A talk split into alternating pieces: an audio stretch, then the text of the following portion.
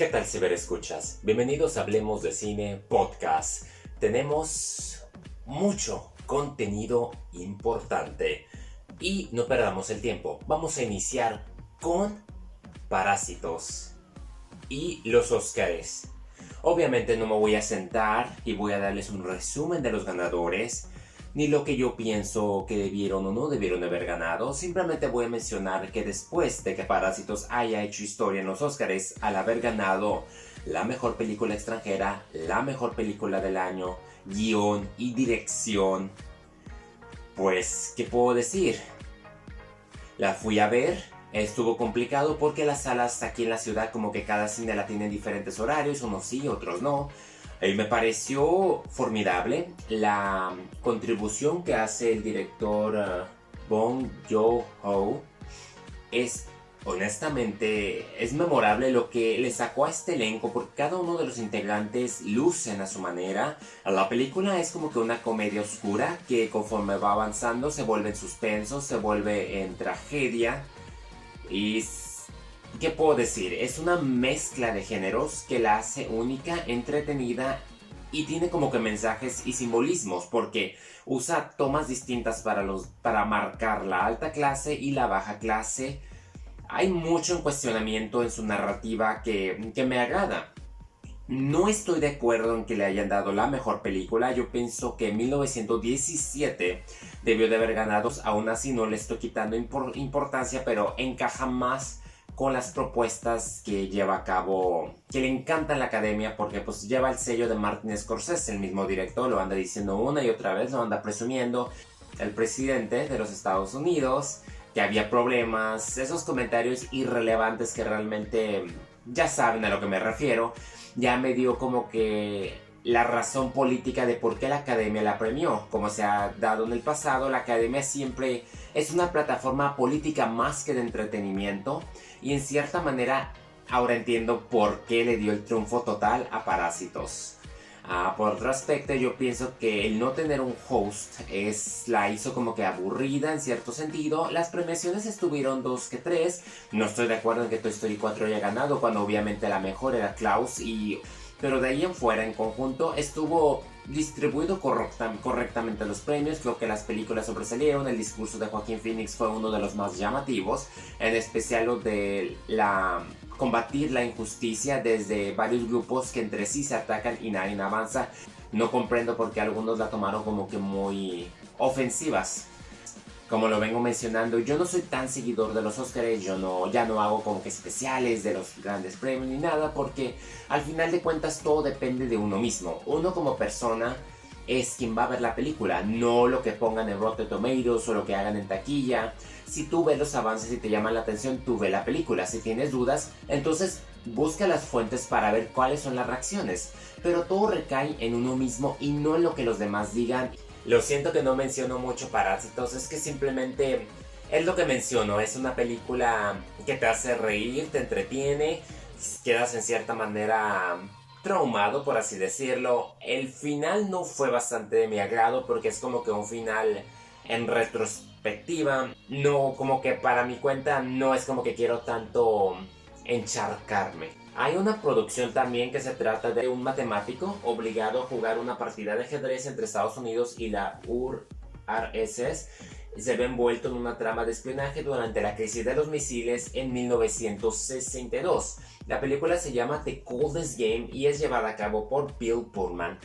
Ah, con una duración corta de una hora 40 minutos, la película maneja ciertas también cuestiones políticas. Ah, me gustó ese como que suspenso entre los soviéticos y Estados Unidos, la guerra sobre alrededor de los misiles de Cuba, la presidencia de Kennedy. Entonces se trata de que usan a este matemático en un juego de ajedrez para tratar de contactar a un infiltrado. Y es una película que a lo mejor la primera hora dices, no entiendo qué está pasando, está enredoso, pero los últimos 20 minutos concluyen en algo que simplemente te asombra y le da claridad a todo el contenido. En cierta manera es un buen título que Netflix nos presenta. Lo opuesto de Su último deseo. La verdad estoy decepcionado de esta producción y ya para que yo lo diga, llevando el sello de Anne Hathaway y Ben Affleck, Willem Dafoe, uh, sobre una periodista que queda atrapada en la historia que está investigando cuando intenta ayudar a su padre a negociar una venta de armas en Centroamérica. Los primeros 20 minutos es como que dices, oh, esta va a ser de esas producciones como Diamante de Sangre, ¿no? Que van a estar investigando una conspiración y vas a descubrir una terrible verdad, pero no es el caso. Así como inicia, así terminas. No hay una dirección muy clara, la película parece estar improvisada en un guion X que Netflix dijo, ay, hay que contratar a los actores y hay que llenar como... Es como relleno yo no creo que Netflix debería de hacer estas producciones porque me va a hacer que cuestione cada vez sus títulos. Ahora, que si quieren ver la serie, yo continué con The Crown, la corona segunda temporada.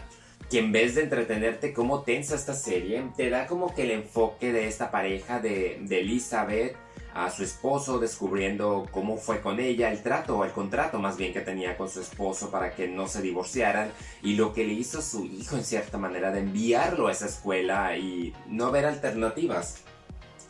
Es una producción también donde la hermana cobra peso. Su poca felicidad que tenía al no poderse casar con, con la persona que amaba y termina en brazos de otro que simplemente es un cretino en cierta manera, pero pues ella simplemente quería la boda de sus sueños o no quedarse soltera porque el otro había roto su promesa. Es una serie en cuestiones que te da mucho conocer esta historia, te da otra perspectiva en, algunas tomas de decisiones. Hay capítulos claves como la integración de los Kennedys, ver esa toma que abarca de ese encuentro ah, sobre estos es, es, bastante intrigante, como también descubrir que el tío de la reina Elizabeth, el hermano del rey, estaba traicionando, estaba liado con los nazis y es algo tremendo en ese capítulo que no quería en sí ver porque estaba cansado, dije, ah, lo voy a ver unos 15, 10, 20 minutos, al día siguiente le continuó, pues no pude dormir porque me quedé tan intrigado de, descubrir que fue en cierta manera verídico, es, es impactante la verdad. Y esta es una serie que sin duda ahora entiendo el fenómeno que ha causado la revuelta porque pese a que te muestra criterios muy fuertes, lo hace de una forma humana, porque al final de cuentas pues son seres humanos siguiendo protocolos que cualquiera diría no, pues los hubieran roto, pero es tanto lo que está en su sangre, en especial esas personas, porque el destino parece que al los pone. Cambiando de catálogo, había una película de acción llamada Criminal, aunque aquí es como mente macabra, la pueden encontrar a través de Amazon Prime.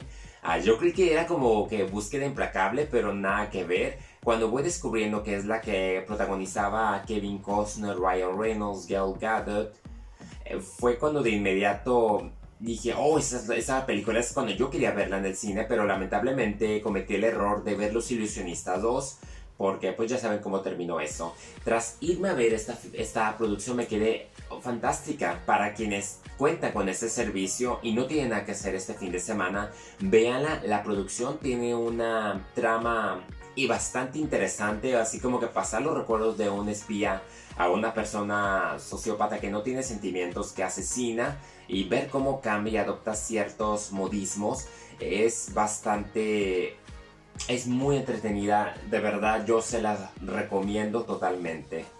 Obviamente no puedo continuar sin tocar la segunda temporada de Resistance.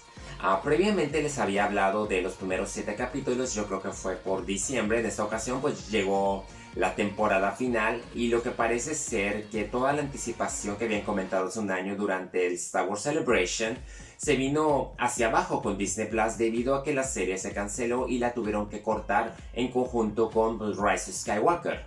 Ah, en cierta manera yo pienso que fue una decisión muy sabia. Ah, yo lo dije anteriormente, lo que fue estas siguientes 11 ah, capítulos, tuvo sus altos y sus bajos. Yo lo sentía más como relleno, las aventuras de Cass, que no tocaban realmente tanto la primera orden.